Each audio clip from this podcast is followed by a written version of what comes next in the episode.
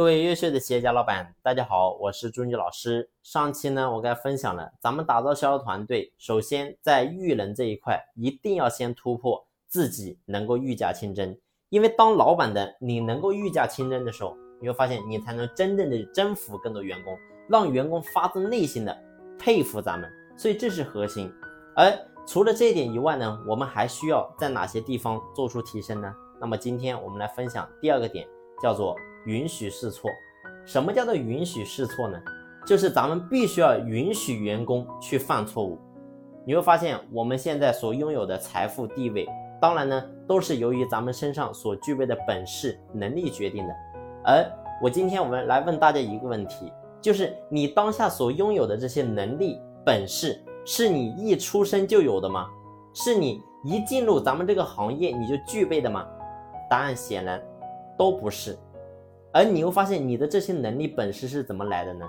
都是过去你不断的犯错，不断的总结，不断犯错又不断总结，最后你才拥有了这身能力和本事。但是呢，回过头来，咱们发现现在很多的老板，你天天在公司要求员工，然后呢，一进公司。就必须不能犯任何的错误，所有人都一样，那你不觉得这是一个非常天真的问题吗？所以我说，员工他不是神，他也是人，他也是个人。所以呢，我们说今天所有的人都会有小孩，那咱们看得到，咱们家的小孩，他也不是说一出生他就会直立行走，他怎么样能够直立行走的？都是因为过去不断的摔跤，不断摔跤，最后呢才能够真正的站起来。而你会发现在这个过程，他付出了什么？他付出了错误，他付出了代价，摔得鼻青脸肿。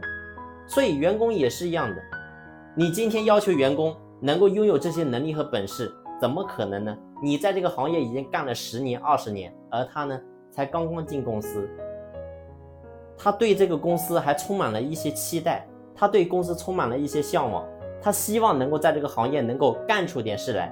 但是呢，因为你老板的一句话，最后你把人家给灭了。所以我说你会发现这是在夺人慧命。所以咱们老板，你在这个点一定要先去突破。但是呢，我也知道为什么很多老板你在这个点你没有办法去突破，是因为你太小气了，你总怕员工犯错给公司会造成损失。所以呢。老板的格局必须要先打开，你只有员工能够去犯错，公司才能够真正的培养出人才。好了，这一期的分享呢就分享到这里，感谢你的用心聆听，谢谢。